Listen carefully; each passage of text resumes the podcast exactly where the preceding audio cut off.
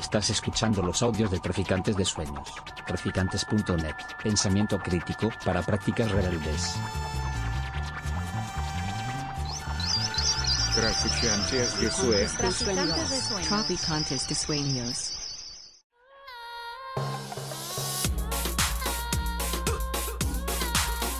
Nociones comunes.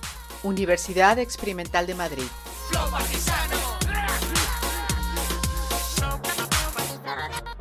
Toda la información en nuestro canal de Telegram Nociones Comunes o en nuestra web traficantes.net barra formación.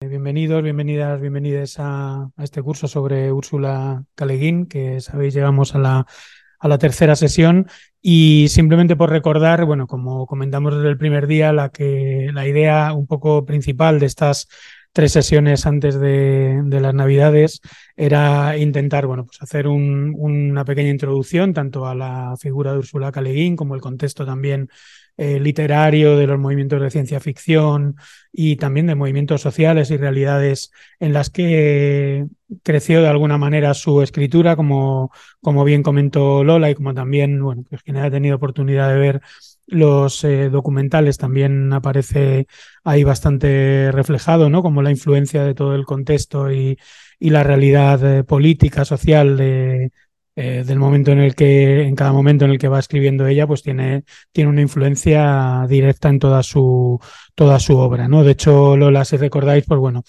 comentó que, que la sesión de hoy, que tiene que ver con el nombre del mundo es bosque, eh, pues bueno, en muchas ocasiones había leído dentro del contexto de la, de la, de la guerra de Vietnam y todo lo que eso significó en, en, Estados Unidos, pero vamos, que evidentemente para quien haya tenido oportunidad de leer el libro, que como comentamos ya el primer día, la idea precisamente de haber puesto este curso con las navidades de por medio era para que quien fuese rezagado tuviese ahora un par de semanas para poder leer eh, tranquilamente, pues bueno, verá eh, claramente esa, esa realidad colonial, militarista, es decir, eh, los mundos eh, de lo que tienen que ver con, con la invasión, con la eh, extracción eh, de recursos, todo ese tipo de elementos que están tan presentes en, en, este, en este libro.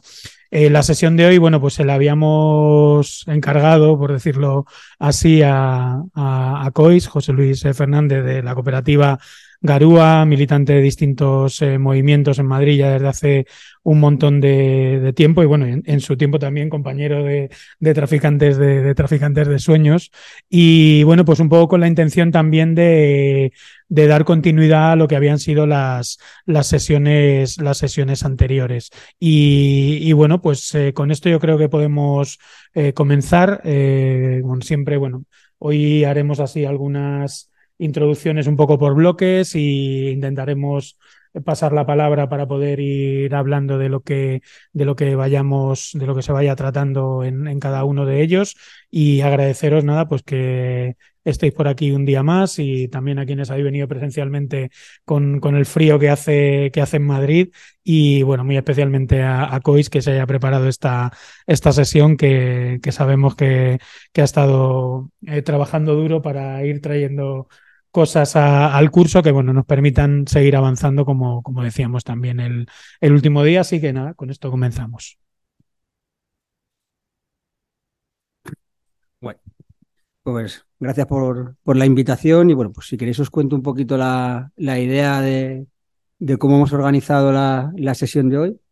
La idea es como partir de cuatro grandes bloques que podrían eh, agrupar ¿no? algunas de las principales reflexiones que por lo menos a mí me, me evocaba el libro y que conectan quizás también con, con debates también actuales. Serían como los tres principales bloques y luego uno último que haría referencia también pues a, al propio título que tenía el curso, si no me equivoco, era como el pensamiento libertario también en Úrsula Guin y bueno, un poco también cómo, cómo mirar ¿no? la relación de, del mundo libertario así de una forma un poco heterodoxa, ¿no? como, como tenía Úrsula ¿no? con, con el propio anarquismo, para, para, cerrar un poco. Los tres bloques principales, uno sería el, la, idea de la importancia de la antropología y de los mundos en fricción, es decir, que hay un componente antropológico muy fuerte en toda la, en toda la obra de Ursula K. Le y, y ve especialmente yo creo que en, bueno, pues que en esta novela, si la habéis leído, pues se ve, ¿no? Con mucha fuerza. Uno de los protagonistas principales es antropólogo y bueno, como que hay un, en otras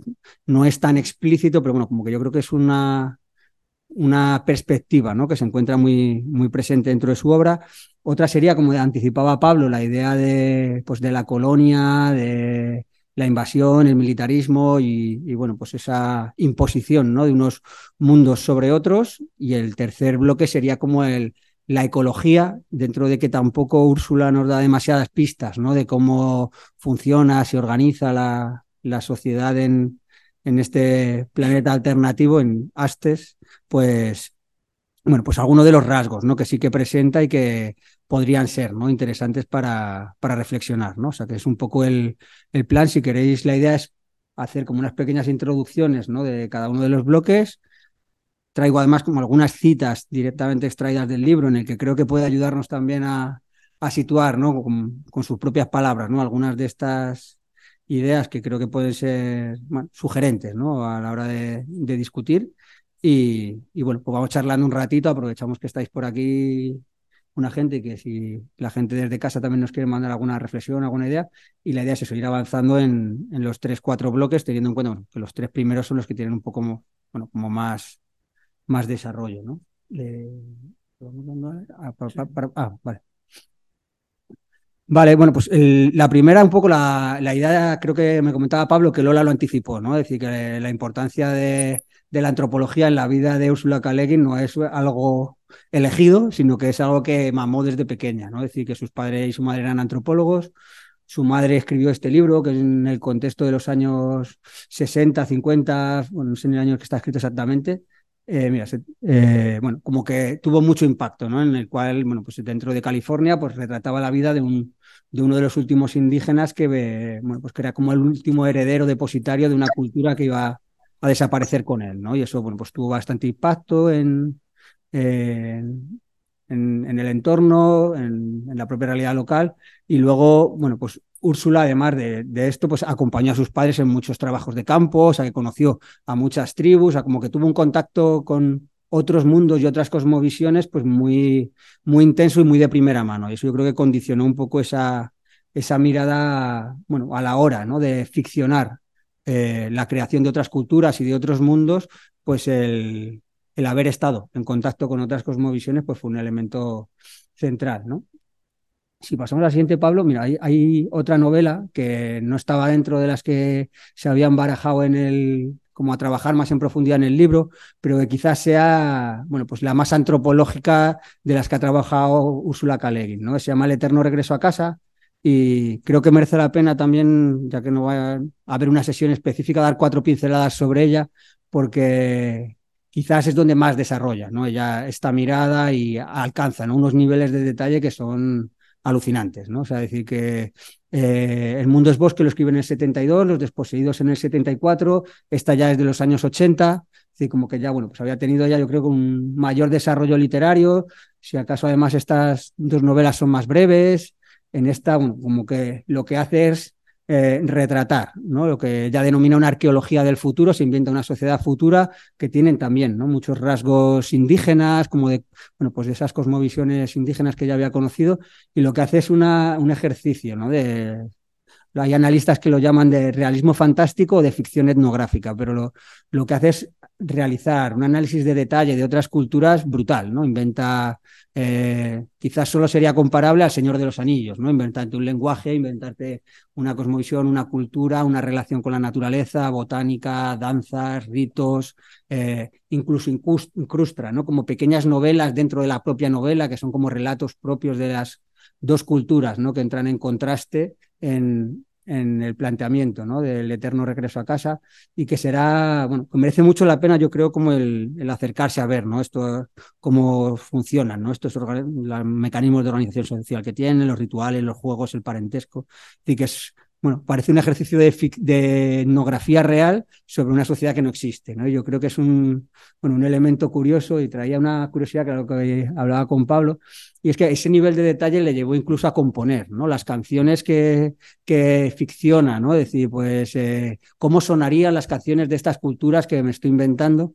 Y entonces estuvo trabajando con, unos, con un amigo que era compositor y si ponemos la siguiente foto se les ve ahí jugueteando con, con este instrumento, bueno, pues no sé cómo se llama ahora mismo, no lo recuerdo, pero como es la típica trompa, ¿no? Que utilizan en Nepal y en Asia y así como... Y, entonces recrearon, ¿no? Toda una serie de canciones, no es que hicieran dos o tres canciones, sino que hicieron todo un disco, que son 46 minutos, si quieres poner minutos 5 con 30 por ahí, y, y oímos dos, un minutito para un poco ambientarnos, ¿no? Es decir, en, como el nivel de detalle con el que imaginas una cultura te lleva, ¿no? A generar eso, pues eh, una creación artística, poemas, literatura, o, en este caso, pues la propia música, ¿no? Que, que ella veía, ¿no? Que podía ah, vincularse, ¿no? A estas culturas. Comentan, comentan por el chat que la primera edición salió con un, con un casete, con, la, con, el, con el casete. Vale. En el año 85, dice Carles.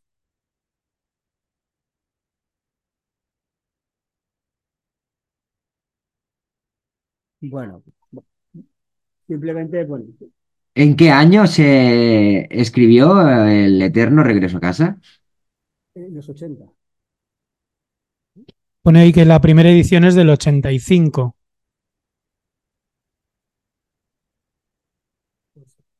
Vale, bueno, simplemente pues, como por ver el, nivel de detalle, que creo que, bueno, como que dentro de la literatura, pues pocas veces yo creo que se acazan como esos niveles, digamos, de pasión o de obsesión, ¿no? Por, por recrear una cultura con tanto detalle, ¿no? Y quizás el otro rasgo que tiene que ver con esto de la antropología, la antropología se basa, si acaso, en, en la fricción entre mundos, en el encuentro entre dos, entre dos culturas que son eh, diferentes, ¿no? Y en, el campo de la ficción se suele siempre incorporar, ¿no? Algún elemento actor que es un viajero, es un periodista, es un, antropólogo, es un conquistador, es alguien que se encuentra, ¿no? Con esa otra cosmovisión y, eh, y nos da pie, ¿no? A que esas dos realidades, una que es la más cercana al propio lector, pues entre en conflicto y en, en fricción con, con, la otra, ¿no? Yo creo que este elemento es un como un leitmotiv, ¿no? De todas las tramas narrativas de Úrsula K. y, que bebe mucho, ¿no? De cómo está construida, ¿no? La, la propia disciplina antropológica, ¿no? Eh, si, si, cogiéramos como dos, como dos pinceladas así fuertes, ¿no? De esta mirada antropológica del, del libro, las podríamos vincular a, bueno, o, dos cosas que me, me, llaman la atención, ¿no? Una es el, el ejercicio, ¿no? Que normalmente hacen los oprimidos por comprender a los opresores. Es decir, que eh, hay una dinámica de empatía mayor en las personas, grupos sociales, sociedades oprimidas, subordinadas, por entender por qué les oprimen y cómo funciona ¿no? la mentalidad, la, la, el pensamiento ¿no? de las personas que les oprimen. Es algo que trabajó Bell Hooks, una feminista negra que pues también era profesora, y que trabajó mucho sobre temas de educación, incorporó como esta reflexión. El antropólogo David Graeber también la ha trabajado bastante, ¿no? Y, bueno, pues como que constataban ¿no? empíricamente cómo eh, las personas ¿no? que pertenecen a estos grupos más dominantes, pues el ejercicio de empatía que hacen es generalmente mayor, menor, ¿no? Hacia, hacia, hacia estos grupos sociales que a la inversa. ¿no? Yo creo que, que en la novela se, se ve, ¿no? Y sale, por ejemplo, cuando, cuando Lyubov, que es el, el antropólogo que, que, establece ¿no? el puente con, con Sbrek, este que es el, el, miembro de la, de la otra sociedad, le decía, él hacía una reflexión decía, Lyubov sabía ahora que solo sus estudios científicos habían sido enviados al Shackleton, que es como una gran nave, ¿no? En, que mantiene en contacto a estas eh, expediciones ¿no? que están colonizando planetas y, que mantienen una suerte de, economía global. Las protestas y hasta los informes anuales acerca de la adaptación de los nativos a la presencia colonial perdidos por la administración habían quedado arrinconados en el cajón de algún escritor del cuartel general. ¿no? Decir, que él había hecho ese ejercicio, pero bueno, socialmente no había tenido mucho impacto. Luego él dice, el antropólogo no puede dejar siempre su sombra fuera del cuadro, ¿no? Eh, como otro elemento de que, bueno, al final él, él siempre está ahí mediando, ¿no? de alguna manera. Y, dice también, por espacio de dos años, Lyubov había viajado, estudiado, llevado a cabo entrevistas y observaciones y no había logrado dar con la llave que abriera la mente de los altasianos. Ni siquiera sabía dónde estaba la cerradura, ¿no? Es decir, como ese, ese, nunca comprender, ¿no? Al otro del todo, que es, bueno, como el ejercicio que hace aquí el, el antropólogo y que le lleva también ¿no? a generar determinadas complicidades y vínculos personales, ¿no? que serán como un elemento clave de la novela. Y luego otra como reflexión autocrítica, ¿no? Que él también hacía, es decir, como que siempre había intentado estar del lado del cuartel general, es decir, como un antropólogo en el sentido de, bueno, pues eh, entro en contacto con la otra cultura, pero no lo suficiente como, que, como para que llegue a comprometerme con mi propia cultura, ¿no? Y eso es un poco con, la propia sociedad de la que provengo, ¿no? Y él, bueno, pues lo, lo, planteaba como cuando él solo había denunciado los casos de brutalidad extrema de cuando se esclaviza, ¿no? A, a, la, a la, otra sociedad y, y bueno. Pues, mm. Dale. Espera un segundito que te voy a dejar el micro y así te escucho en mi casa. Vale. están en casa. Toda mi hermana. No, que preguntaba si no puede tener que ver también precisamente eh, con, con, no tanto el desequilibrio como la, la deshumanización de la cultura subyugada, ¿no? Porque si, eh, por mucho que tú intentes eh, comprenderles, tú les estás comprendiendo, estás intentando comprenderles desde un plano de superioridad, porque si tú humanizas esa cultura, no vas a ser capaz, ¿no? De hecho, lo primero que se hace en este tipo de enfrentamientos es deshumanizar al otro, ¿no? O, o, trearle más, ¿no? Y precisamente por eso me da la sensación de que el oprimido tiene, eh, eh, em, tiene más posibilidades de empatizar con el opresor y, le, y, le, y hace más ese esfuerzo que el opresor. Incluso por supervivencia, claro. Claro, incluso por supervivencia. Pero en el caso, por ejemplo, de Liblo, me da la sensación de que es como que había como una especie de barrera inconsciente de decir, es que como les, como les ponga a mi mismo nivel, me pego un tiro, ¿no? Me da, por lo que recuerdo. Sí, sí.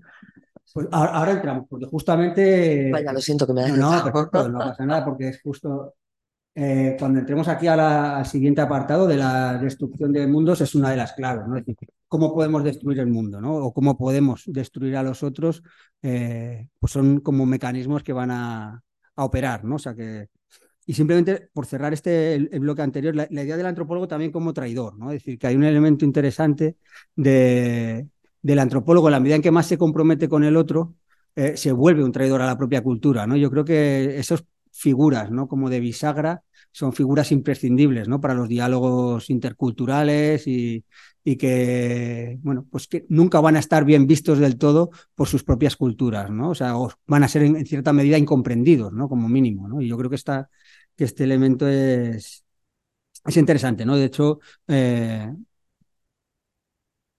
le preguntaban a Lyubov, eh, ¿por qué no eres como los otros? Dice, soy igual que ellos, un hombre, como ellos, como tú. Dice, no, tú eres diferente. Dice, soy como ellos y tú también, escúchame, Selver, no sigas, no sigas matando hombres, tienes que volver a tus propias raíces. Es decir, como que no, o sea, cuando están ellos dos manteniendo ese diálogo, pues que él, al final, bueno, pues hay, bueno, como que ese puente que se establece entre estas dos culturas, mediado por dos personas que deciden, ¿no? El, arriesgarse, ¿no? También eh, por comprender al otro es, bueno, como un elemento que, que era interesante, ¿no? O sea, yo simplemente por, ver como todo este, este viaje antropológico, como que es un marco que está ahí, que a mí me, me parecía interesante, ¿no? Luego si bajamos a como a los dos temas centrales, ¿no? Que serían eh, el que anticipábamos ahora, ¿no? De la destrucción de mundos y, el bosque y la colonia, ¿no? que sería como este apartado, y luego el, el siguiente de la ecología. ¿no? También se planteaba que esta era como la novela más ecologista de, de Ursula K. Yo ahí tampoco lo decir que, bueno, al final tampoco hay un desarrollo ¿no? muy fuerte de esa idea, o sea que, bueno, ahora iremos viendo un poquito y desgranaremos algunas ideas. ¿no? Así que, precisamente, si pasamos a la siguiente, dos rasgos principales ¿no? para, para, relacionarnos con un otro, ¿no? Y poder justificar, ¿no? Nuestro, bueno, pues esos procesos, si queremos, pues más de, conquista, de invasión y demás, es entender, bueno, pues que, tenemos que primero construir un relato sobre el otro, ¿no? La imagen que tenéis ahí es de un dibujo del siglo XVI de Theodore de Bray, era un, holandés y, representó, ¿no? representaba a las culturas americanas indígenas al principio del proceso de colonización, ¿no? Y, bueno, pues no hay mm, evidencias antropológicas de que hubiera barbacoas humanas en ninguna cultura. Sí que puede haber algunos rituales de antropofagia, pero más místicos, más de rollos de guerreros, o, pero no era, no, digamos que no formaba parte de la gastronomía, por decirlo así, ¿no? Sin embargo, bueno, pues eh, al presentarnos ¿no? al otro como un salvaje, podemos justificar ¿no? precisamente pues, la invasión, la colonización, el, el, exterminio, la esclavización. Y yo creo que eso es algo que sí que está claramente en el, en el libro, ¿no? tanto hacia los otros seres humanos como hacia la naturaleza, ¿no? que sería como la, la otra parte. ¿no? Y son dos procesos que se encuentran estrechamente vinculados. ¿no? Yo creo que hay un elemento que, bueno, pues que una vez más resuena, yo creo, todo el tema indígena, ¿no? Y de, la relación que ella había tenido, ¿no? Con los otros y de, y de un poco, pues, el, el, tratar de relacionarse con ellos desde otro lugar, ¿no? Si bajamos un poquito, Pablo, a... Mira. El proceso de aculturización, ¿no? Es decir, que al final el, invasor, el colono, lo que demanda en buena medida es una... Exige, ¿no? Al otro que deje de ser quien es, ¿no? Estos son imágenes de, bueno, pues de, de movimientos indígenas de, en, Norteamérica, Canadá, de, bueno, pues de cómo eh, se dieron ¿no? procesos de aculturización, de, por ejemplo, sacar ¿no? a los chavales, las chavalas de sus familias, llevárselos a internados y que se socializaran en la cultura occidental sin poder tener relación con, con sus propias culturas, renunciaran ¿no? a sus creencias, sus cosmovisiones sus, y se impusiera ¿no? un, y esto estuvo vigente hasta los años 60, 70, o sea, es decir, que no es que fuera antes de ayer, es decir, que la ley de libertad religiosa fue la que en el movimiento indígena americano consiguió amparándose en esta ley cambiarlo en Estados Unidos, en Canadá no sé la fecha exacta, pero bueno, como... Pues, bueno, como que ese proceso fue muy salvaje, ¿no? Y bueno, pues en la siguiente imagen lo que hay es eh, una imagen, ¿no? Pues de un pequeño ejercicio de memoria histórica que se está haciendo en muchos de estos lugares en los cuales había estos chavales, chavales eran internados, cuando tenían unas tasas de suicidio enormes y luego, bueno, pues se encontraban fosas comunes, bueno, o sea, como que fueron lugares bastante tétricos que no es que simplemente se hicieran, ¿no? Al colonizar un otro lugar, sino, bueno, pues en este caso procesos de aculturación dentro de los, de los propios territorios, ¿no? Y bueno, pasa si quiere, y quizás ligado ¿no? a este proceso de, de aculturación y de, de construir ¿no? al, al, otro como alguien a quien bueno, se puede violentar de alguna manera, también estaba la imposición de un paisaje, ¿no? de un territorio, de una forma de entender la relación con la naturaleza, ¿no? que es lo que se puede llamar terraformación. Ahora veremos un par de libritos muy chulos y, y en, en, esa imagen de la terraformación lo que veíamos es, bueno, pues como eh, en buena medida lo que se trata de reproducir es en un paisaje a la europea en otras sociedades, ¿no? yo creo que, que en buena medida en lo que hay en el, en el proceso de colonización, ¿no? Que nos cuenta Úrsula, también hay un proceso, ¿no? De, de imponer una forma de relación con la naturaleza, con el paisaje, en este caso con los bosques, ¿no? Con, bueno, verlos como monocultivos de madera y no tanto como ecosistemas complejos que sostienen vidas y que, bueno, pues tienen un valor intrínseco para el, bueno, pues el, el propio sostenimiento de la vida ¿no? en, ese, en ese planeta. ¿no? Y ellos van bueno, pues a colonizar, extraer madera, son conscientes ¿no? de este proceso y que bueno, conectaría ¿no? con dinámicas actuales que se están teorizando bajo otras palabras, ¿no? pero bueno, toda la idea de las zonas de sacrificio, de bueno, pues que somos que ponemos al servicio ¿no? de la reproducción del, del capital, del capitalismo a nivel de, territorios o, la idea de la necropolítica, ¿no? Es decir, de bueno, cómo decidimos quién tiene derecho a vivir y quién muere, ¿no? O sea, decir que hay un, bueno, pues un elemento bastante fuerte, ¿no? Hay un, escritor que se llama Ben Ehrenreich que, que yo creo lo sintetiza muy bien cuando él decía que hasta que no imaginásemos el mundo como muerto, no podríamos dedicarnos a matarlo. ¿no? Y yo creo que lo que vemos ahí es una cultura con una visión del mundo muerto que se le trata de imponer a una cultura en la cual tenían otra forma ¿no? de relacionarse con, con el mundo vivo y entre, y entre ellos mismos ¿no? de, otra manera. Yo creo que eso es, es interesante. Estos dos libros a mí me parecen que están muy bien por dos cosas distintas. Este de la maldición de la nuez moscada hace un ejercicio de de, de, de, historia, de memoria, de recuperar, ¿no? Cómo ha sido la vida en, cómo fue el proceso de colonización de las sociedades, de las islas del Pacífico en las que crecían los árboles de la nuez moscada, ¿no? Y cómo esa fue la maldición que llevó a ese proceso de colonización, exterminio, esclavitud, eh, transformación radical de los paisajes, degradación de ecosistemas, y, lo hace conectándolo con muchas cosas del presente. No, no es un ejercicio, o sea, no es un libro meramente de, historia, sino que el, autor además también es uno de estos personajes que decíamos bisagra, ¿no? Él es indio bengalí en Nueva York, implicado en el Black Lives Matter, o sea que es todo como...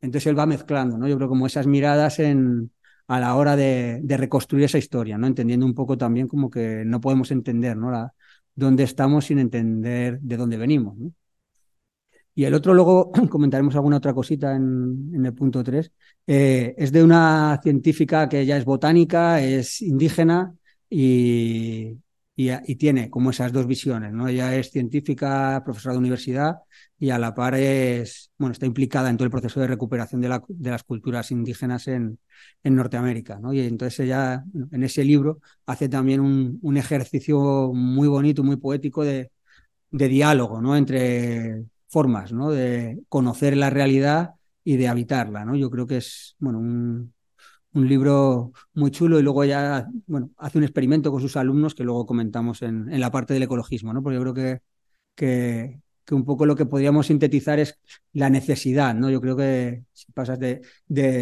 reencantar la mirada, ¿no? Es decir, que tenemos que mirar al futuro, a la realidad con otros ojos. Y esos ojos pasan en buena medida por, por huir, ¿no? De esa, de esa mirada, ¿no? Tanto colonial como eh, productivista o utilitarista sobre, sobre el mundo vivo e incluso sobre las otras personas. ¿no? Yo creo que ese es un, bueno, como un, un, elemento ¿no? que podríamos para cerrar este bloque. ¿no? Y si queremos ver cómo se refleja en el libro algunas de estas ideas, pues el, el, el proceso ¿no? de, de la operación que tenían entre manos se llamaba Desarrollo Planetario Operación Talado, ¿no? Es decir, que bueno, es un, luego otra cosa que suelen hacer siempre los colonizadores que es llevarse los nombres de sus lugares de origen, ¿no? Estaba lo de Nueva Tahití, ¿no? Es decir, bueno, pues Nueva York, Nueva Jersey, Nueva no sé qué, es decir, como que al final, bueno, pues esa idea de la terraformación es también, ¿no? Con los propios nombres, ¿no? Con los que nombramos a los lugares que construimos y, y bueno, pues él decía, Nueva Tahití estaba literalmente hecha para los hombres, una vez limpio y rehecho, una vez eliminado los bosques sombríos, por interminables campos de cereales, una vez erradicados el oscurantismo, el salvajismo y la ignorancia, aquello sería un paraíso, un verdadero Edén, un mundo mejor que la cansada tierra. Y sería su mundo, el mundo de Davidson, porque muy en el fondo él era eso, un domador de mundos. ¿no? Digo, bueno, pues eh, Davidson es como el que representa, si queremos, la visión más dura del, del colono, ¿no? Y de, bueno, pues está ahí como bastante claro, ¿no? Mm, ¿Cuál otra podemos leer? A ver, si estoy mirando. Bueno, es decir, nosotros, como también el, la autojustificación, ¿no? Ética o de, de, cómo nos relacionamos con ese otro oprimiéndolo, pues nos contamos, ¿no? Un relato que lo justifica, ¿no? Dice, nosotros no empleamos esclavos, señor. Algunos de los nativos cumplen funciones útiles en nuestra comunidad. El cuerpo voluntariado de mano de obra autóctona es parte integrante de todos los campamentos, excepto de los temporarios. Es decir, bueno, no son esclavos, son el cuerpo voluntario de mano de obra autóctona, que luego sabemos que son los que hacen todo lo que hoy llamaríamos los trabajos esenciales, ¿no? Para reproducir el funcionamiento de una sociedad y, y bueno, pues, bueno, como que hay elementos que, que sí que están, bueno, bastante, bastante bien, ¿no? Yo creo, bueno, pues todo el tema de cómo tratan el bosque, cómo saben que, que lo están esquilmando, que son conscientes, yo creo que hay un, bueno, como un diálogo interesante en esas, bueno, como en esa forma, ¿no? De, mirar el, el, mundo. Más o menos, ¿queréis que paremos aquí, hagamos o contamos esto y hacemos luego la discusión sobre... Ahí en, el chat ha habido varios comentarios, pero bueno, eh, lo que estaba invitando es que luego cuando acabemos, pues que esos comentarios se hagan al micro y, vale. y también dan pues pie a seguir el debate.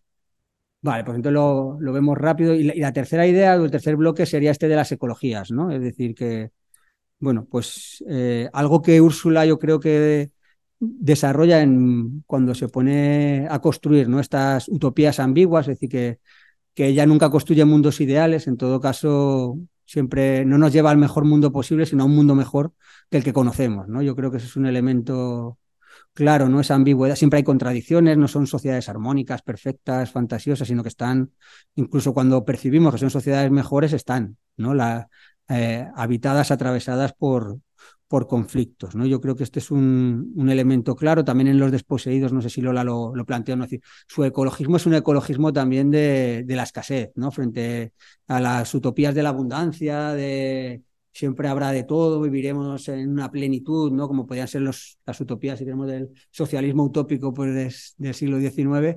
Aquí hay una conciencia muy clara de los límites. ¿no? Yo creo que eso sí que conecta ¿no? con toda la dimensión de la ecología.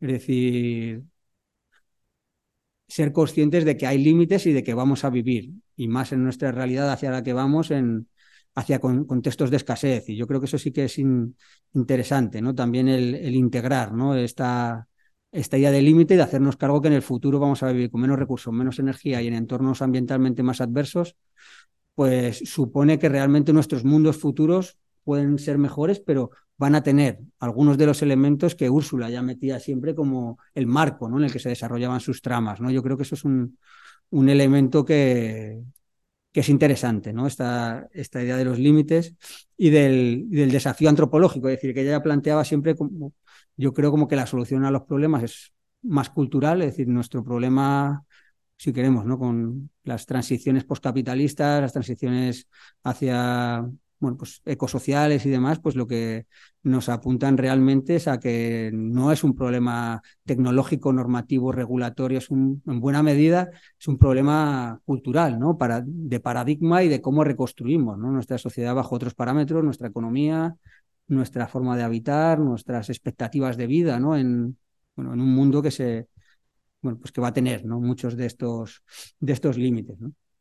Si pasas un momento, Pablo.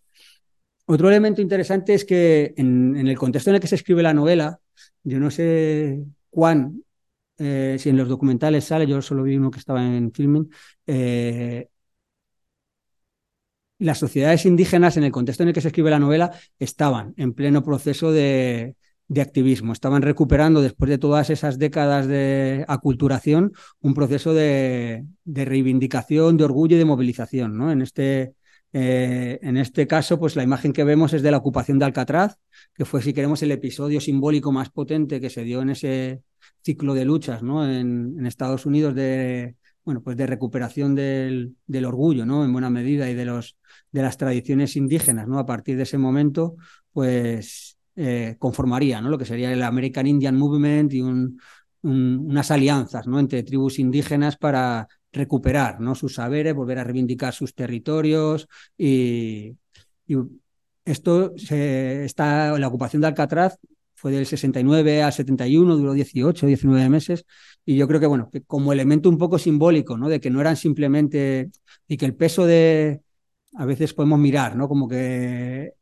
eh, esa presencia de los, de los indígenas, ¿no? Como las figuras protagonistas, ¿no? De los relatos de Ursula K. Le Guin como sociedades en las cuales sí que se puede escenificar, ¿no? Esas sociedades simbióticas, en relación armónica con la naturaleza y demás, pues es, es, es interesante, pero no, hay que entender también que no son figuras eh, del pasado, sino que en, el contexto en que se escribe la novela estaban también por mucha influencia de los Panteras Negras y demás, eh, recuperando ¿no? movimientos de autodefensa, de defensa del territorio y de recuperación de las culturas bastante, bastante fuertes. ¿no?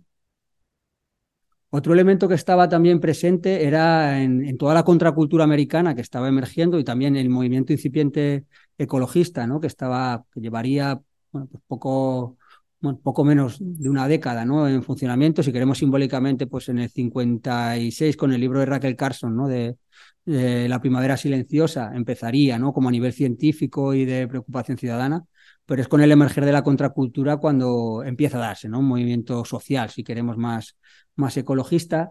Y, uno de los elementos o de, los, de las figuras ¿no? que fueron muy interesantes de esta contracultura, sobre todo en la costa donde vivía Ursula K. Que era la de California, eran los diggers, ¿no?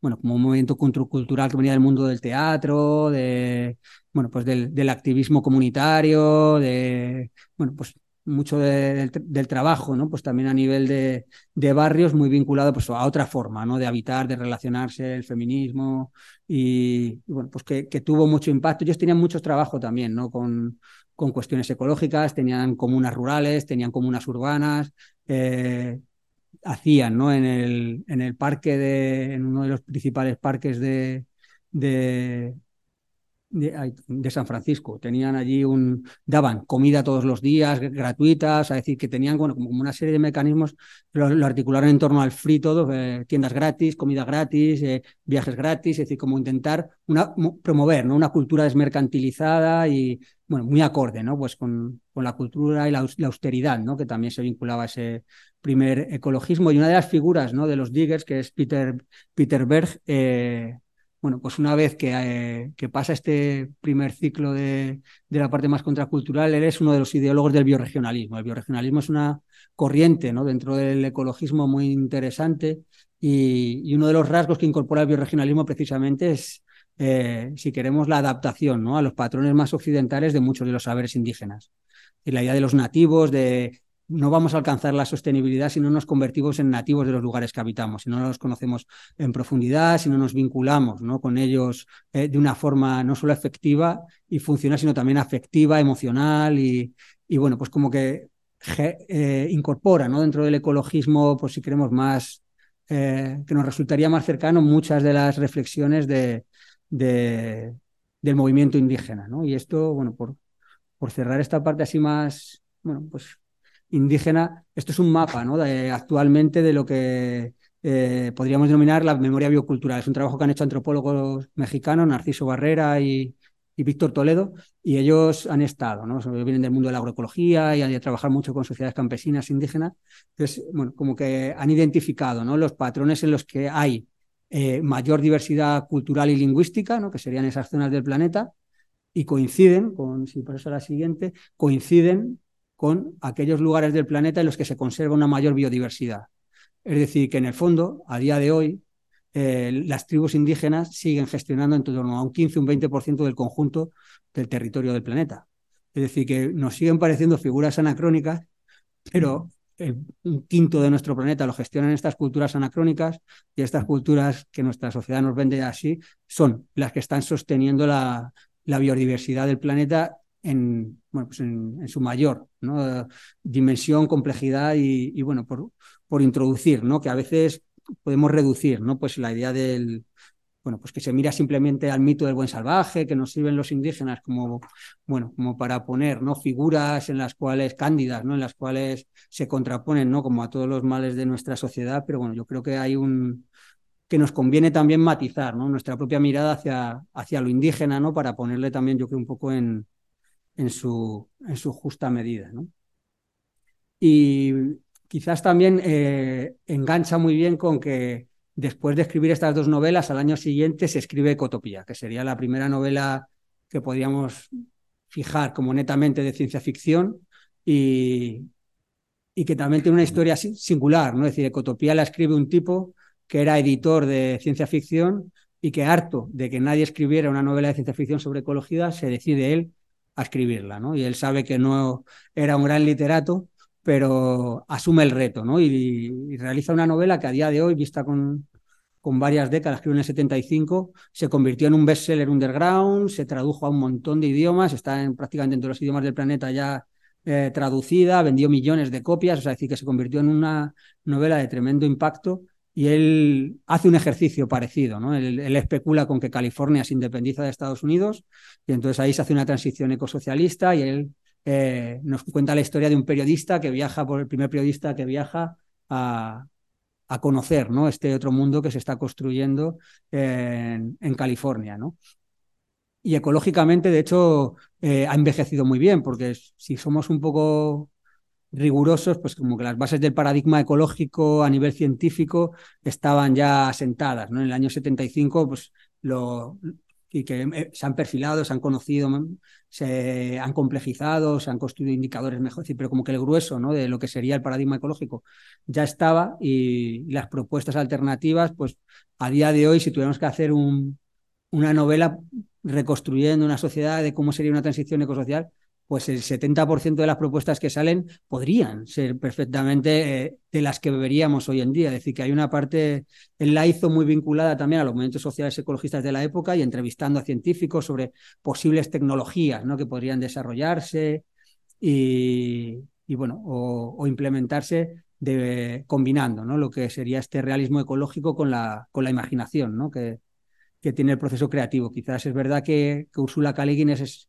excesivamente, eh, eso, pues se centra como muy en lo indígena, es decir, aunque yo comparto con ella ¿no? el, el énfasis ¿no? en el desafío cultural, pero nos describe sociedades con las cuales eh, a lo mejor nos cuesta empatizar ¿no? o conectar de una forma más, más directa, puesto que el nivel de extrañamiento ¿no? que tenemos hacia ellas es, es mayor. ¿no? Yo creo que ahí Ecotopía juega un, un papel intermedio y es, bueno, pues tiene también, envejecido mal en algunas cosas de género o en, o en mirada, si queremos, un poco colonial, así, con, con el tema de los negros en Estados Unidos, aunque forman parte también de los debates que hay en la novela, ¿no? El movimiento negro.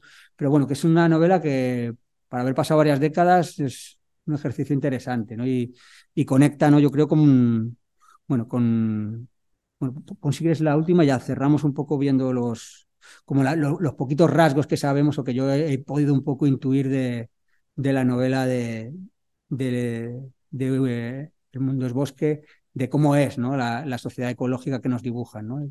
Esta novela también, hablando de bosque, me parece que es muy bonita, no, no tiene nada que ver con la ciencia ficción, eh, pero es la historia, en el fondo, el protagonista de esta gran novela es un bosque. No son las familias, son varias sagas ¿no? de familias que están relacionadas con el bosque desde lógicas diferentes, ¿no? Unas pues tienen que ver con los leñadores, que, colonos y eh, en el proceso de colonización de Estados Unidos y, otros conviven, pues, pues también eh, desde ese momento pues hasta la actualidad, son como varias generaciones. Eh, y sin embargo, ahí lo que acabas percibiendo es que el bosque es el propio protagonista y creo que es una novela que también, bueno, hablando de, de bosques, que nos sitúa, yo creo, en, también, ¿no? Entre eh, diferentes formas, ¿no? De entender y relacionarnos con la naturaleza que podrían ser, que podrían ser chulas. Y si pensando un poco en los rasgos que decía, ¿no? De, del ecologismo ¿no? que se percibe en esta novela de Úrsula estarían, bueno, pues se hace una referencia a que quienes gobernaban las ciudades y los pueblos eran las mujeres, pero no tenemos detalles ¿no? de cómo son esas fórmulas de gobierno o de autogobierno o, simplemente, bueno, pues son como elementos ¿no? que sobrevuelan. Se habla de sociedades descentralizadas, del problema de los colonos era que no tenían con quién negociar, ¿no? no encontraban quién era la figura de poder ¿no? en, en esa sociedad a la que poder, eh, con la que poder entablar ¿no? una negociación, si bien les decían que ellos no eran muy de cumplir las palabras que daban, ¿no? pero luego se, es verdad que se dibuja ¿no? también esta sociedad como una sociedad estática, como muy integrada, muy orgánica, pero bueno, como muy, bueno, muy cerrada, ¿no? Es decir, como, bueno, en lenguaje antropológico, sociedades frías, ¿no? Podríamos decir, ¿no? Sociedades sin cultura o...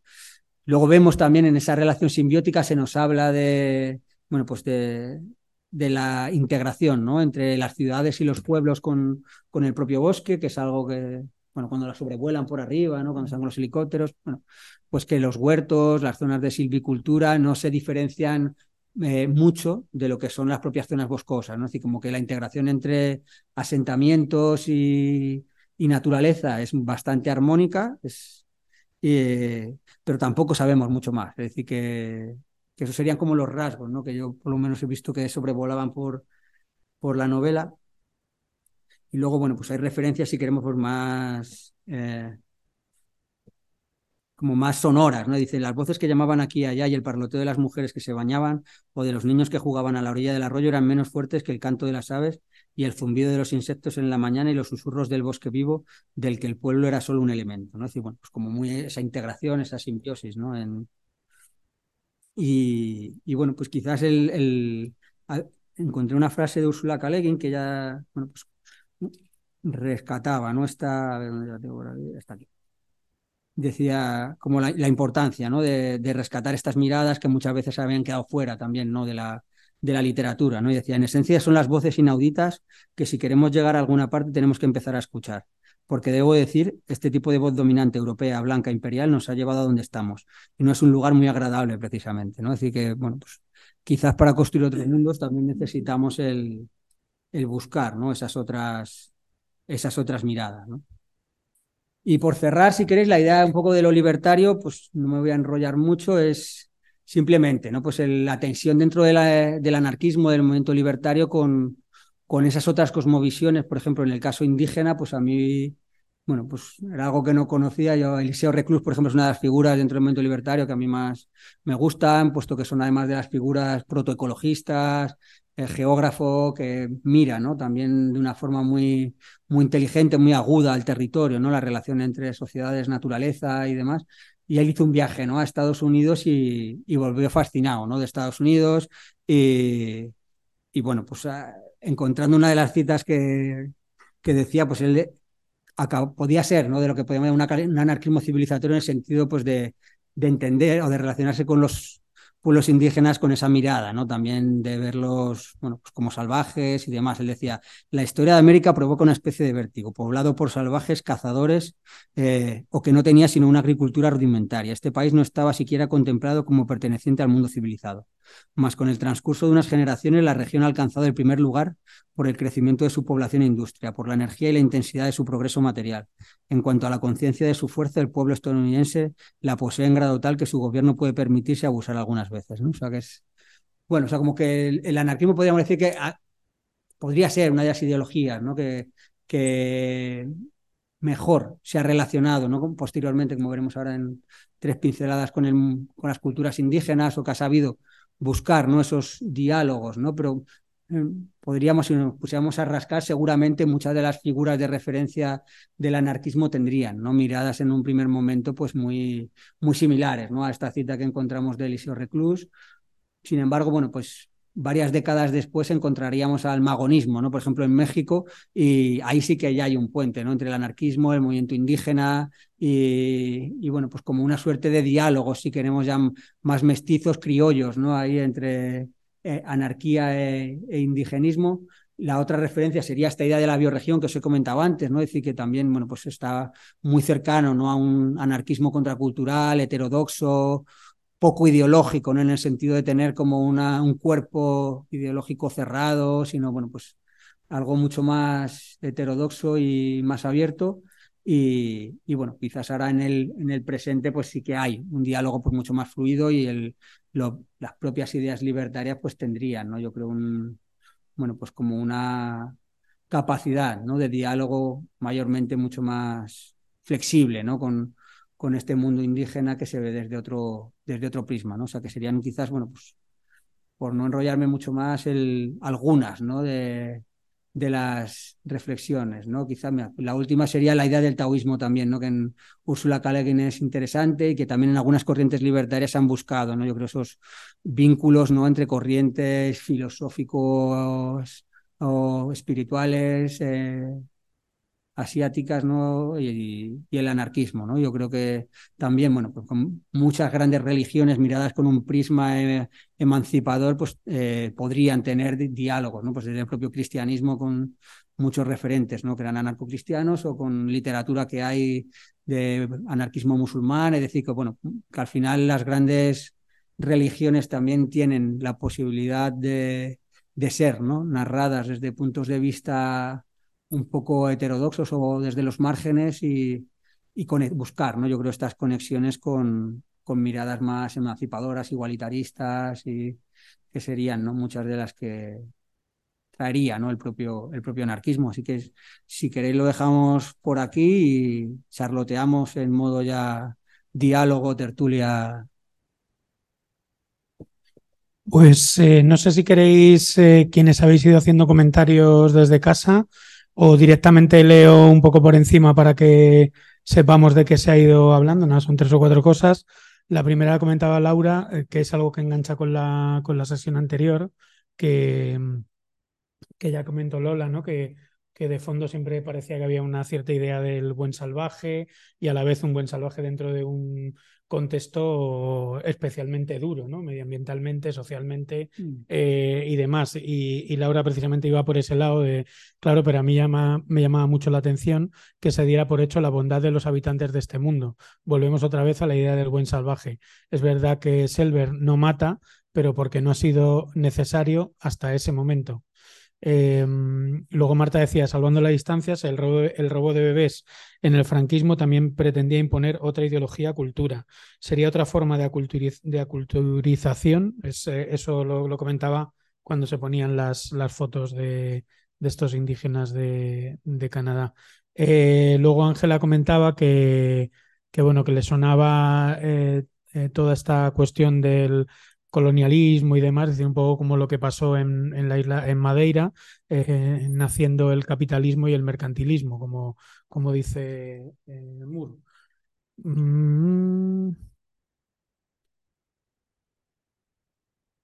Mm. Eh, Sara decía eso del mundo vivo y de cómo el cambiar la cosmovisión, también en Occidente, hace un mundo inerte e in- y explotable, y cómo se relaciona esto con cuestiones feministas también. También es lo que cuenta Caroline Merchant en literalmente la, nue- la nueva muerte, la muerte de la naturaleza. Mm. Eh, luego preguntaban por los dos autores mexicanos del trabajo sobre memoria biocultural, que sí lo podíamos poner. Y,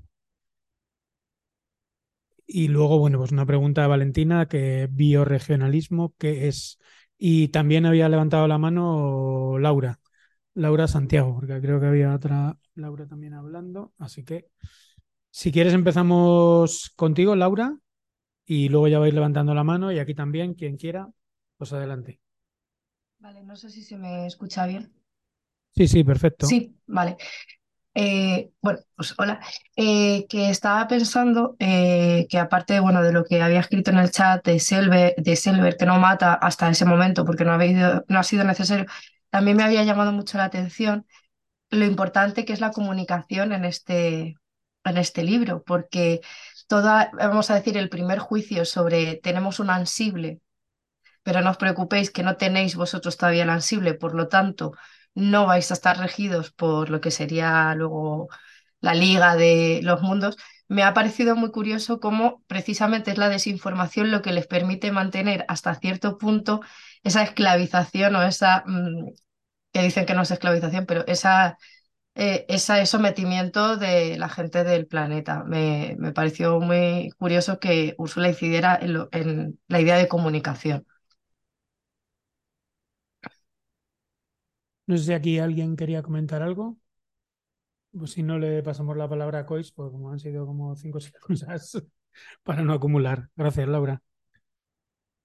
Sí, lo, lo del buen salvaje es un riesgo que está siempre ahí, ¿no? Es decir, yo lo único que como que quería traer también como la importancia de, como que a veces detrás de también la crítica, ¿no? O reducirlo todo al mito del buen salvaje, eh, tenemos tendencia a simplificar, ¿no? Realidades muy complejas y, y la propia importancia, ¿no? Como decía, de, que tienen a día de hoy, incluso en nuestra propia sostenibilidad, si lo miramos en términos de especie en el planeta, eh, esas otras culturas, ¿no? Es decir, que, que iba más por ahí y sobre todo porque es verdad que a veces también las caricaturizamos, ¿no? Y las planteamos como sociedades eh, simples y que no tienen conflictividad interna, que no evolucionan, que no, cuando, bueno, pues yo creo que no, que no iría por ahí, ¿no? La cosa. O sea, o no debería de ir, ¿no? Y, y bueno, yo creo que ahí es verdad que, que yo creo que es como la, la influencia que ella ha tenido tan fuerte, ¿no? De esa realidad antropológica con esas con esos indígenas, la que les lleva, yo creo, como a, a ponerlos de protagonistas, ¿no? En algunas de, de, sus novelas, ¿no? El tema de la culturación yo creo que está ahí, de hecho incluso pues, muchas veces ese proceso de aculturación se, se disfrazaba, ¿no? incluso en el propio franquismo con Vallejo Nájera y, y demás con, con, algo natural, es decir, que se le trataba de dar un barniz científico, como también se trataba de justificar ¿no? el, el, propio racismo ¿no? con una base científica que no es tal, ¿no? o sea que el gen rojo, eh, el gen, pues los negros no son humanos, o, es decir, los indios no tienen alma y San Bartolomé de las Casas, es decir, que hay un elemento ahí que yo creo como que, bueno, pues cuando hay culturas en conflicto, pues se da esa, esa tensión, ¿no? Yo creo que ahí en el, en el bueno, si miramos al franquismo sí que podría ser un proceso, claro, de aculturización, ¿no? Es decir, de, de borrado completamente de todo lo que fue la memoria, de hecho llega hasta nuestros días y en el fondo los ejercicios de memoria histórica no son que, más que una reivindicación de tratar de reconstruir el, eh, el relato oficial que se ha hecho sobre nuestro pasado, ¿no? Es decir, que yo creo que, que claro que hay un ejercicio de aculturización, es decir, que lo único que claro que, que ese proceso de reconstrucción pues también va a estar lleno, ¿no? De complejidades, de pluralidad, de relatos múltiples, de corriente, de, es decir, que no va a haber un relato alternativo, habrá muchos relatos también al, alternativos, ¿no? Pero evidentemente sí que toda dictadura impone un proceso de, de aculturización en la medida en que quiere hacer, ¿no? Que una cultura, pues la, la, hegemónica se imponga y, y demás. El tema de la memoria biocultural, los dos autores son Víctor Toledo y, y Narciso Barrera. Y el libro tiene un libro que se llama Memoria Biocultural que está en Icaria, o sea que es bastante fácil de encontrar y bueno, si en PDF estará por ahí, a lo mejor también, ¿no? Ellos bueno, le dan bastante difusión a los temas que hacen y si no, algunos artículos de paper científicos más cortos los tienes, bueno, poniendo memoria biocultural te salen un, un montón, o sea que es, es bastante interesante, ¿no? Y respecto a la idea de lo bioregional, es un temazo. De hecho, acabamos de sacar un, bueno, como el primer libro en castellano que hace referencia al tema de las bioregiones, es decir, que es, bueno, eh, simplificando mucho, muchísimo, digamos que la idea de las bioregiones viene a plantear cuál es la unidad de complejidad mínima que necesitas para pensar la transición a nivel territorial, ¿no? Es decir, no te vale pensar las transiciones a escala de ciudad, porque una ciudad por sí misma no puede reproducir ¿no? Su, propio, su propia sostenibilidad y el funcionamiento de, bueno, pues de la sociedad que acoge. Eh, el mundo rural por sí solo o un pueblo aislado, pues eh, tampoco es realista en términos de, de, bueno, pues de, las de las sociedades complejas y en las que habitamos actualmente. Entonces, se trata de mirar ¿no? cuál es el territorio mínimo que necesitamos partiendo de las sociedades ya construidas para pensar ¿no? en términos de ciclos del agua, de la energía, de la alimentación, de la gestión de los residuos, que es una escala que realmente sea funcional. ¿no? En, el bioregionalismo en un primer momento pues bebía mucho ¿no? de lo que son las cuencas hidrográficas como unidades territoriales coherentes, ¿no? es decir, de lo que son los pueblos de montaña a, la salida de los ríos, ¿no? Es decir, distintas sociedades, distintos aprovechamientos del territorio, distintas economías y que eran, ¿no? Pues en buena medida complementarias y que se ayudaban a satisfacer necesidades unas a otras, ¿no? Es un poco el como una como el planteamiento un poco original, ¿no? si queremos la el bioregionalismo vendría a plantearnos como la necesidad de reterritorializar, relocalizar, pues como tres grandes dimensiones de la vida, que serían la política, las dinámicas de autogobierno la economía, es decir, cómo satisfacemos nuestras necesidades partiendo ¿no? Del, de que a medio plazo estamos por imperativo, es algo que no vamos a poder elegir.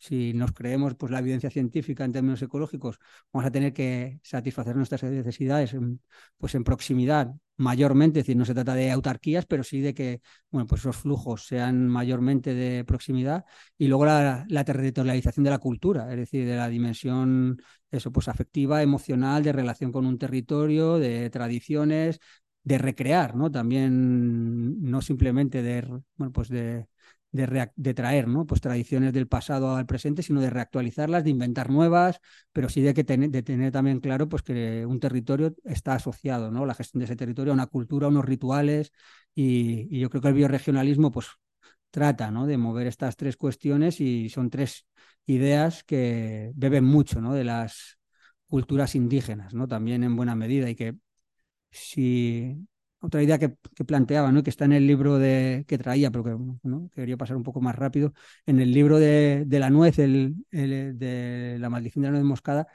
él habla de las políticas vitalistas, ¿no? Bueno, que el nombre a mí quizás no me convence mucho, pero sí que habla también de cómo estamos, eh, sin ser muy conscientes ahora mismo, por ejemplo, en el mundo del ecologismo, traduciendo algunas de estas eh, dinámicas y, de funcionamiento de sociedades indígenas a la cultura occidental, a nuestros marcos normativos y jurídicos incluso, ¿no? Es decir, que cuando hablamos de sociedades indígenas, ellas hablan de lugares sagrados, ¿no? Sus lugares sagrados.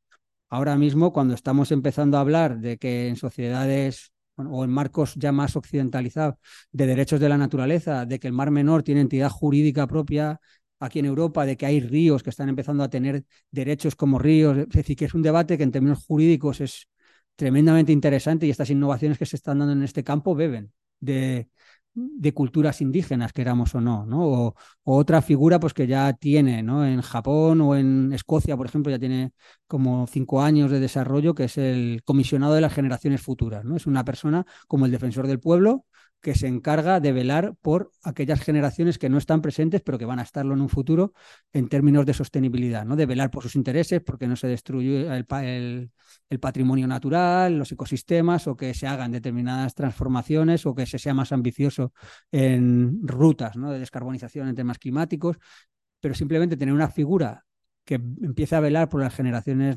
de, eh, futuras es un elemento que las culturas indígenas siempre tenían, ¿no? Pues eh, los iroqueses, ¿no? La confederación iroquesa esta de las siete naciones y demás tenían, eh, dejaban siempre un sitio vacío cuando hacían la asamblea, las asambleas, ¿no? De, de donde se tomaban las decisiones que representaba ¿no? la, necesidad de tener presentes siete generaciones a futuro y siete generaciones para atrás. ¿no? Es decir, ser coherentes y responder ¿no? al legado ¿no? de nuestros ancestros y eh, preocuparnos ¿no? por tener un, buen legado, ser unos buenos antepasados para las próximas generaciones. ¿no? Y yo creo que empecemos en Occidente a introducir estas figuras que para mucha gente a lo mejor no tienen esas resonancias, pero evidentemente si las analizamos un poco seriamente, pues tienen, ¿no? Yo creo que, que no se trata de mirar al buen salvaje, sino de realmente también con humildad ver que podemos aprender de esas otras culturas eh, sin renunciar a muchos de los avances que pueden tener también la,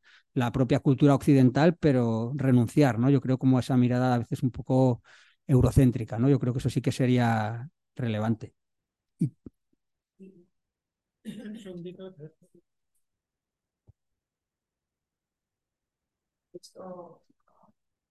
Gracias. Justo a propósito de lo que, de lo que había surgido, el tema del, del mito del buen salvaje, que es algo que últimamente no sé por qué tengo mucho en la cabeza, eh, y de lo que comentabas tú, me parece también porque en, cuando, le, cuando leí el libro, y lo leí hace un año y pico, o sea, no lo tengo todo lo fresco que quisiera, eh, de primeras fue como, sí, claro, el, mito del buen salvaje, pues aquí también le ha fallado la representación. Luego me di cuenta, por ejemplo, de que era mucho más matizado, precisamente porque siempre presenta, nunca presenta utopías perfectas. Entonces, la sociedad de, de los habitantes de, del planeta, los habitantes originarios, no es perfecta, pero es que incluso presenta eh, formas ritualizadas de violencia, ¿no? No recuerdo ahora muy bien cómo es la escena, pero llega un momento en el que, en el que Shepard eh, como que se pone, eh, no, está el Donaldson a punto de matarle y entonces el otro canta y él lo considera como una victoria porque dentro de la ritualización de la violencia que tiene en su sociedad, esa es una forma de derrotar al adversario, ¿vale?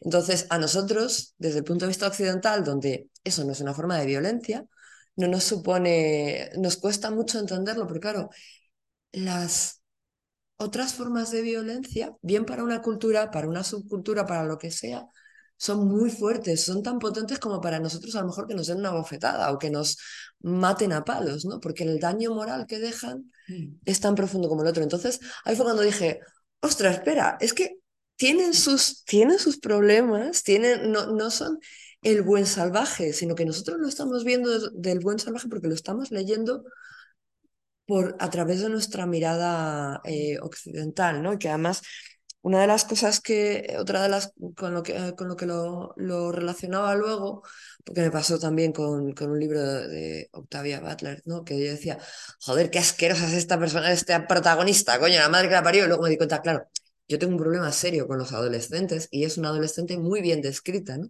Y aquí me pasa un poco lo mismo, ¿no? Que Ursula K.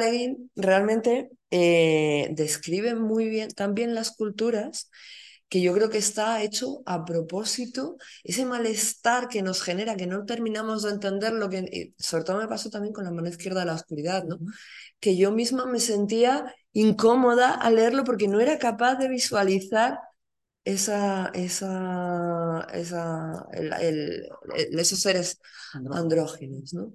Entonces, bueno, solo, solo eso, lo que no, que yo veía un poco más matizado el tema del el mito del buen salvaje. Mm. Y otra cosa, si queréis, de una construcción antropológica, ahora es la hostia, porque son la hueva y medio de libros, ¿no?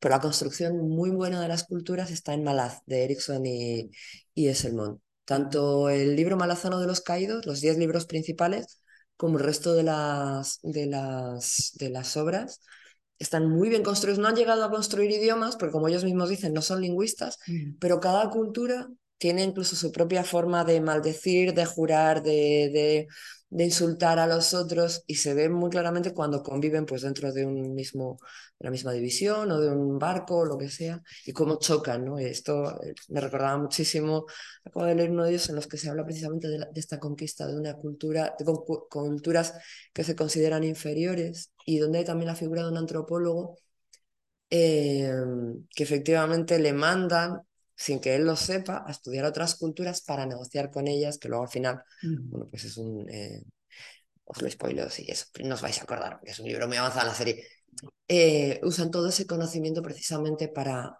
colonizar cada cultura en el punto que más les duele. ¿no? Mm. Entonces es, es muy interesante, ¿no? Porque al final le ven como traidor las dos, las dos partes, tanto los que le mandaron como los que le recibieron, ¿no?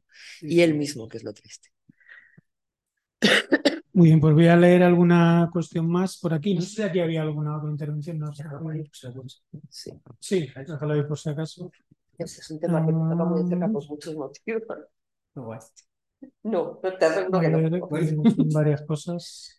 Eh, comentaba Yolanda que la crítica a la masculinidad tóxica que realiza por medio de la caracterización de Davidson también me ha parecido muy significa- significativa en la obra. Se encuentra también en otras de sus obras esta, esta crítica. Si quieres, eh, juntamos varios comentarios. Eh, ¿podrías escribir el nombre del libro que ha mencionado la compañera? Eh, luego, si quieres, mándanoslo y Vale. yo lo reboto mañana con el, Vale. con el audio. Yo creo que un 70% del mito del buen salvaje, comenta Ángela, eh, pasa por la equiparación de bondad y sumisión, como que va de domesticabilidad o fiereza y no de bondad, maldad en términos éticos. Y luego había eh, pedido la palabra eh, Carles, así que si quieres, Carles, adelante. Hola, ¿se me oye? Sí. Sí, sí. Pues por un lado quería comentar el tema de los sueños, que es como muy importante en la obra y que también como creo que añade otro eje, no tanto como, bueno, creo que añade otro eje en el sentido pues que critica el logocentrismo, ¿no? Un poco es una forma de criticar la modernidad, criticar pues al uso, o sea, al centro de la razón como forma de estructurar una sociedad, ¿no? Y por otra parte, pues como abrir el melón también de, que seguro que lo has pensado, ¿no? En las, en las similitudes y diferencias entre, entre Avatar y, y el libro.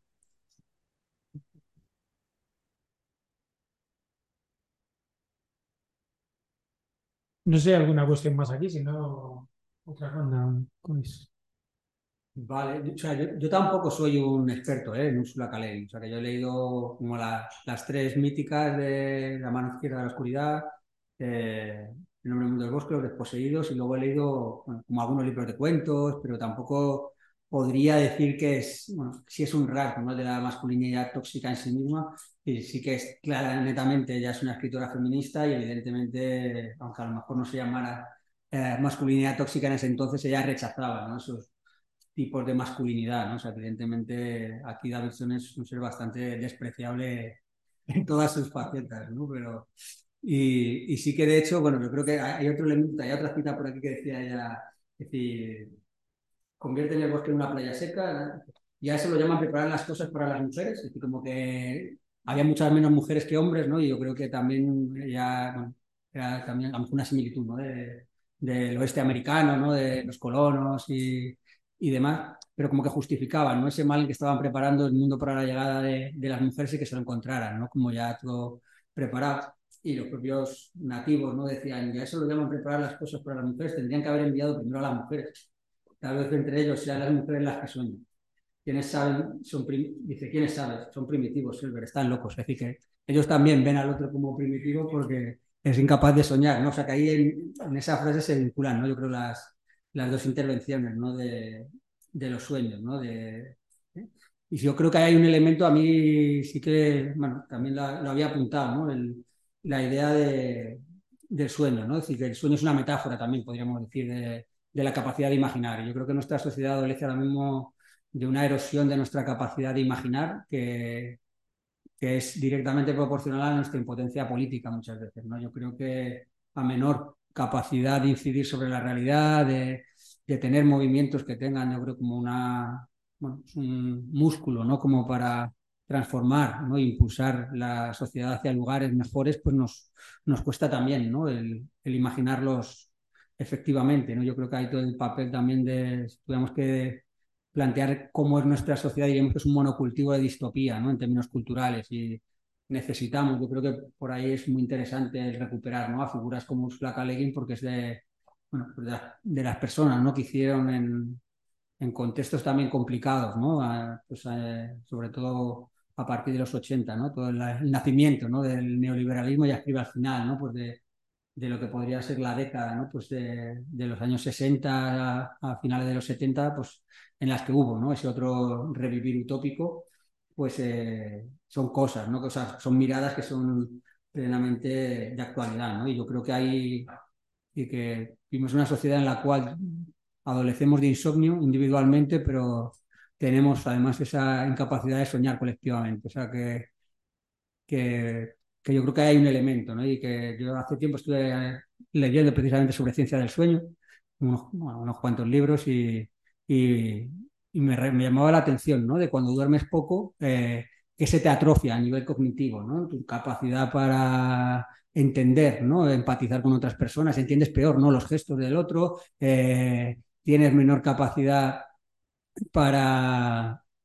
bueno, de memoria, bueno, como que eran rasgos que, o sea, de, que eran relevantes, ¿no? Pues el tema de la imaginación, imaginas peor, es decir, tienes menor creatividad, capacidad de, de respuesta, ¿no? A, pues ante determinados obstáculos, y bueno, como que había una serie de, de elementos que, que creo que, que, no es absurdo el pensar en, en, que si no soñamos, si no recuperamos una capacidad para soñar que vaya más allá de restaurarnos ¿no? biofísicamente por la noche, eh, eh, vamos a poder ¿no? encontrar el, el impulso ¿no? necesario para, para transformar los mundos que habitamos. ¿no? Decir, que yo creo que hay el, la idea del soñar despiertos, ¿no? que, que es una de, de las habilidades que esta cultura ¿no? Re, reconoce la humanidad ¿no? y, el, y, el, ser civilizado, pues realmente es algo que deberíamos de, de, recuperar, como recuperar la necesidad de recuperar ese impulso utópico, ¿no? en buena medida. Yo creo que eso sí que sería algo también muy de, muy de reivindicar. ¿no? Y así ah, lo, lo, que, lo, que hablaban de, hablaban, ¿no? de la bondad y la sumisión. ¿no?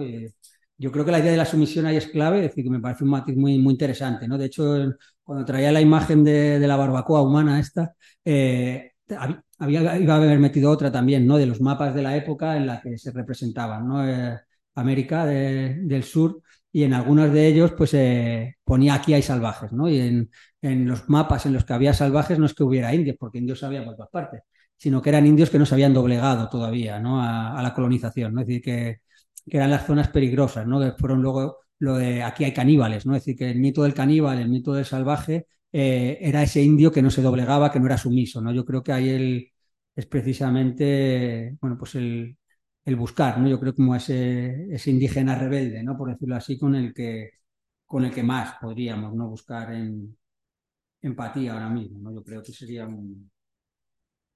como un elemento interesante, ¿no? Y quizás por, por recuperar otra cosita que, que bueno, pues para no enrollarme mucho también me salté así, que era el, del, libro de Robin Wall Kimmerer, esta de, la, botánica indígena. Ella hacía un ejercicio bastante chulo con sus alumnos, eh, ya da clases de botánica, ¿no? Pues en términos ecológicos y demás, les planteaba eh, que dijeran eh, como una actividad o algo que pudiera hacer el ser humano para mejorar la naturaleza. eran incapaces, es decir, mayoritariamente el 90% o más de su alumnado eh, es incapaz de, concebir que el ser humano sea algo que no estropee, que no deteriore, que no degrade la naturaleza. ¿no? Como tenemos una en Occidente, ¿no? como una autopercepción ¿no? de nuestra propia cultura y antropología tan enfrentada a la naturaleza que nos impide entender eh, pues, lo que, bueno, no sé si podría hablar en términos de coevolución, ¿no? es decir, de que la naturaleza y el ser humano han ido de la mano y, y, ella se volvía loca, ¿no? Decía, ¿cómo que no? Es decir, si tú eh, coges determinadas plantas, las cosechas en determinado momento, estás ayudando a que florezcan más en determinado lugar. Si tú eh, coges eh, un determinado número de frutos concretos y haces no sé qué, además, y no te comes todos, puedes hacer que no que haya menos, sino que haya más porque reparte las semillas. Y como que ella daba nociones ¿no? de ecología aplicada, pero siempre partía como de, bueno, pues de ver cómo se percibían a sí mismos el alumnado en su relación con la naturaleza. Y que le, le, llevaba a reflexionar que como hasta que no seamos capaces ¿no? de construir relaciones con la naturaleza en las cuales nos veamos ¿no? como capaces ¿no? de interaccionar con ella de forma constructiva, eh, pues eh, iba a ser muy difícil ¿no? que, que pudiéramos avanzar ¿no? en términos de, de, sostenibilidad y demás. Yo creo que era un, bueno, pues como que es un ejercicio interesante ¿no? y que, mira, si, si nos curramos a veces con, con gente joven lo, lo percibimos, ¿no? Como que ese distanciamiento es enorme, ¿no? Y que algunos teóricos pues, de, juego con la infancia lo han llamado el déficit de naturaleza, ¿no? Decir, que los niños entienden ahora mismo la naturaleza como algo bueno, como algo que hay que cuidar, pero porque se lo han dicho, es decir, no porque ellos tengan un vínculo efectivo, existencial, vivencial de relaciones eh, eh, vitalmente significativas en su vida con la naturaleza, es decir, de porque vayan al campo, porque practiquen senderismo, porque eh, conozcan plantas, porque les guste, no sé, los árboles, porque, es decir, como que hay un déficit enorme de toda esa parte de implicación, ¿no? de relación directa con la naturaleza y tenemos una relación muy abstracta, muy teórica. Y que a, la infancia, a la gente joven, pues eh, digamos que le, destaca especialmente actualmente, que es un, elemento yo creo también interesante. Pero yo, yo creo que tiene que ver con... Perdón. Ay. Y yo creo que tiene que ver también un poco con todos los siglos de, de, de, cultura de enfrentamiento con la naturaleza que hemos tenido en Occidente y lo llevamos hasta el tema del cuerpo, o sea, el alma por encima del cuerpo y el cuerpo como elemento natural, como aquello que nos vincula a la naturaleza, hay que torturarlo y hay que, y hay que domesticarlo porque el cuerpo no vale, vale solo el alma. Entonces, Ahora es muy significativo porque los niños ni siquiera saben de dónde vienen los tomates, ¿vale?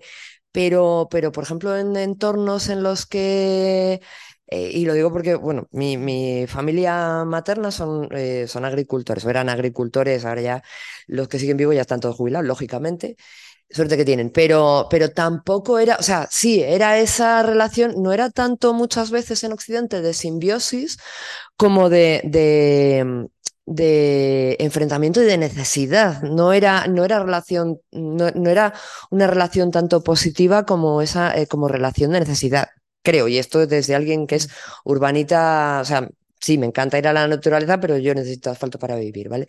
Pero, pero me da la sensación de que ahora mismo no estamos viendo más que ya el caso extremo en que nos hemos distanciado, pero sí que, a, a, a ver, ha calado el discurso de los eslóganes, de que la naturaleza es muy importante y hay que cuidarla, pero nosotros en Occidente seguimos vivencialmente, emocionalmente y culturalmente distanciados y además queremos seguir distanciados, seguimos, eh, nos sigue costando mucho, incluso ya te digo, a nivel personal, tener eh, o percibir la integración de cuerpo y mente. Seguimos en muchos casos separándolo por completo, ¿no? Pues la belleza está en el interior, sí, pero dentro de un cuerpo, o sea, que hay que cuidar, o sea, vamos a ver. Eh, entonces, bueno, un poco, un poco eso, ¿no? Que, que no es, no es que en el fondo lo llevamos arrastrando durante miles, miles de años, ¿no? Desde la... Aquí me vais a pegar alguno, porque no recuerdo cuál es el filósofo, cuál era el que hablaba de la, de la dicotomía, si era Platón, Aristóteles o los dos, no lo sé, ¿no? Que influyó luego mucho también en la, en la Iglesia Católica y demás. Vivimos influidos por eso, entonces es lógico que queramos, que nos cueste mucho sentirnos cercanos a la naturaleza después de tantos miles de años de enfrentamiento con ella, no ya alejamiento, enfrentamiento con la naturaleza. Eh, había pedido la palabra Marta. ¿Se, ¿Se escucha? Sí, sí. Vale.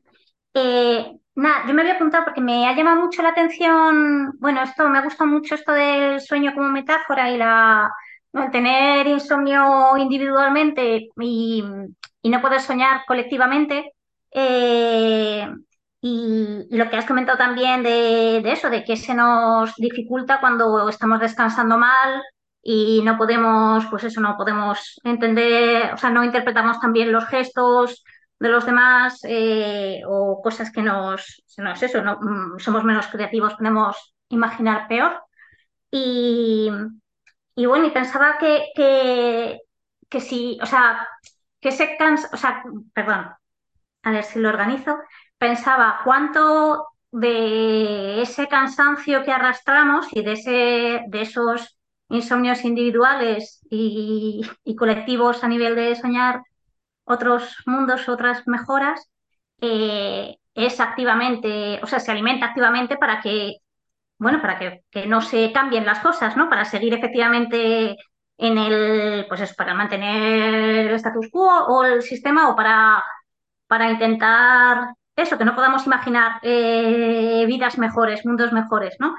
Y pensaba también que cuando eh, cuando algo se nos está rompiendo, o sea, cuando algo ya nos está chirriando y, y es muy fácil eso, que, que, si te chirría algo vitalmente con lo que no estás pudiendo o es insomnio con lo que no estás pudiendo, eh, lo que te manden sean pastillas, ¿no? Y para mí que, o sea, diferencio mucho, mucho cuando, cómo duermo, cuando duermo con medicación y cuando duermo sin medicación, eh, porque ya la forma de dormir es muy distinta, la forma de recordar lo que has soñado, eh, un montón de cosas son distintas cuando duermes las noches que sí que tengo que poner medicación o las noches que no. ¿No? Y, bueno, y estamos en uno de los países, o sea, es, es, global, pero vamos, que estamos en un país de, prescribir ansiolíticos a niveles brutales. Eh, y, eso. y también me recordaba que mm, hay una canción de Sabina, que no es que sea santo de mi devoción, pero ahí están las canciones que le vamos a hacer, se me ha quedado. Eh, no, eh, no habla mucho de, o sea, repite, dame pastillas para no soñar. Y, es que justo esas pastillas que muchas veces eso, que te permiten ese solo restaurarte lo mínimo para poder ser lo mínimamente productiva que te requiere el mundo al día siguiente, pero no para, para poder imaginar otros mundos o para poder organizarte colectivamente con tu gente para hacerlos o para poder cuidar más allá eh, a las personas, a tus afectos que lo necesiten. Eh, y bueno, eso, que no, como que no es casual, ¿no? Que pensaba también, es que esto se alimenta así para que no podamos soñar. Pues si queréis le paso a Pablo un articulito breve que escribí que se llamaba así, pues, además ese era el título, Insomnio individual y sueños colectivos. O sea que se lo paso a Pablo y, un poco partía, yo creo, de cuando me enteré que la Organización Mundial de la Salud eh, llevaba años denunciando que hay una epidemia de pérdida de sueño. Es decir, que está oficialmente reconocido por la Organización Mundial de la Salud que hay una epidemia de déficit de sueño, ¿no? Y que vamos perdiendo eh, cada vez eh, más capacidad para dormir, ¿no? Y eso tiene unos impactos sobre la sanidad, es decir, que sobre la salud. Es decir, que biológicamente pues tenemos, perdemos capacidad de restaurarnos, entonces enfermamos antes y digamos que sufrimos un proceso de deterioro biofísico por dormir menos, ¿no? Y eso tampoco es algo que, que sea como muy de la actualidad, decir, que viene progresivamente desde la industrialización, es decir, que según hemos ido artificializando nuestra relación con el mundo, la luz artificial, eh, pues ahora también todo el tema de las pantallas, es decir, como que realmente, bueno, pues hemos ido cambiando nuestros hábitos de, sueño y, bueno, pues sí que evidentemente yo hacía luego como ese, como ese giro, ¿no? Con, con, con cómo, ¿no? Por un lado, pues estamos más fatigados en términos eh, físicos y por otro lado, bueno, pues tenemos una, eso nos lleva también a, acrecentar nuestra capacidad, ¿no? Para ejercitarnos en términos, si queremos, más de creatividad política y, y bueno, por eso está ahí un poquito en el, en el, en el, en el texto, ¿no? Oscar Wilde ya decía pues que el socialismo necesita de muchas tardes libres y, bueno, pues dentro de las tardes libres está el dedicarle alguna a la siesta y otras a hacer cosas, ¿no? Con nuestros amigos, nuestros compañeros y que todo el trabajo, ¿no? Pues comunitario, no productivo, eh, bueno, pues sería un elemento central y para eso pues vamos a necesitar liberar tiempo, ¿no? De alguna manera y relacionarnos con el, con el tiempo de otra manera. O sea que sí que, bueno, pues yo creo que el tema del sueño, ¿verdad? Que lo habíamos metido como no central en las reflexiones, pero bueno, ha, ha salido, lo hemos podido recuperar y yo creo que sí que es verdad que bueno, como metáfora es, muy potente, yo creo, ¿no? El, esa, esa figura del sueño. Y una cosa que quería añadir, si puede ser. Sí, sí, dale.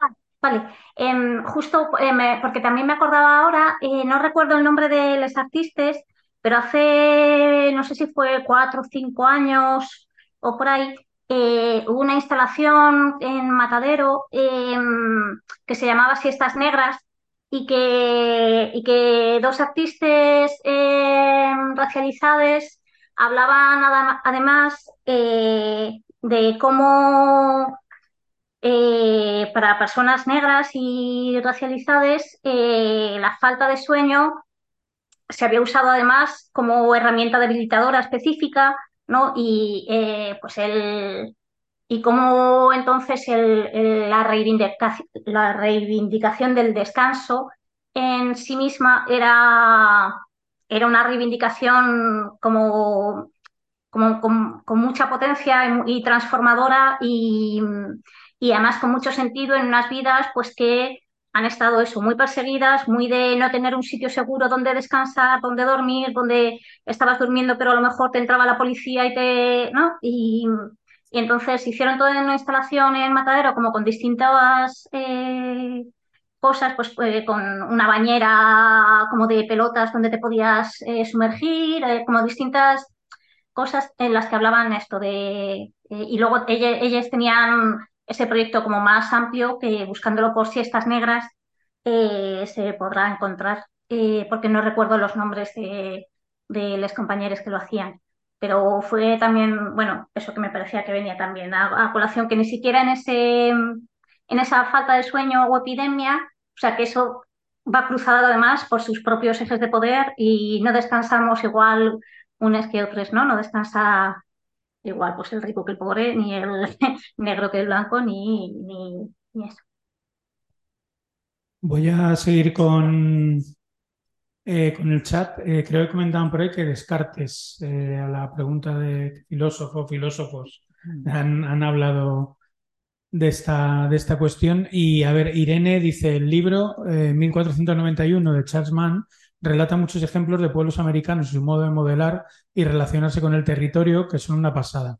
No solo porque rompen con la idea de salvajes y primitivos, sino también con la idea de que los territorios vírgenes y la naturaleza más pura es aquella que no ha tenido contacto con el humano. Plantea cómo el cuidado del territorio y la vida pasa por otra forma de relación y no tanto por la cosa del no tocar la naturaleza.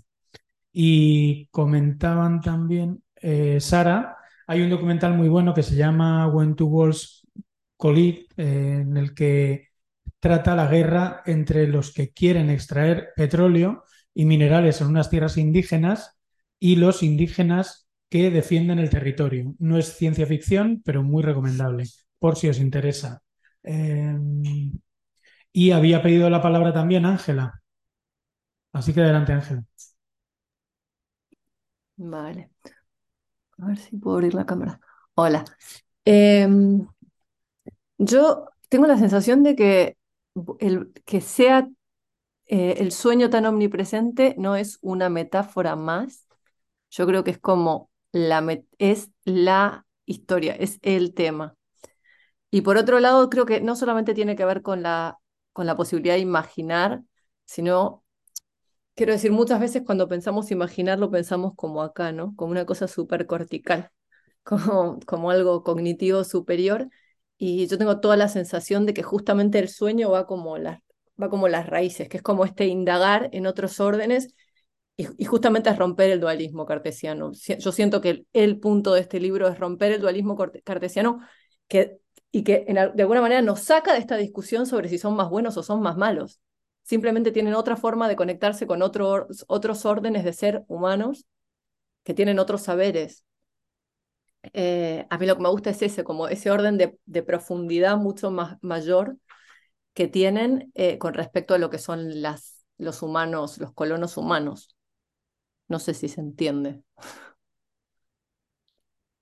Sí, vamos, de hecho, rompe esa dicotomía, ¿no? Razón, y que uno de los, a mí me gusta mucho, eh, Orlando Falsbordan, uno de los pioneros de la investigación participativa, ¿no? que decía que somos seres sentipensantes, ¿no? y como realmente emoción y razón no están separadas, solo que bueno, pues es herencia ¿no? de esas falsas dicotomías, pues tenemos esa, tenemos la urbano-rural, tenemos hombre-mujer, tenemos adulto-niño, tenemos el blanco y resto de gamas de colores, heterosexual y otras sexualidades que realmente, bueno, pues al final siempre hay esa mirada dominante en distintos órdenes y estamos acostumbrados a entender el mundo a partir de esas dicotomías y romper esas dicotomías y recrear otras visiones ¿no? que, que sean simbióticas. Uno de esos pares, pues yo creo que es siempre un elemento muy interesante, ¿no? Decir, que sí que puede ser realmente que lo del sueño tenga, bueno,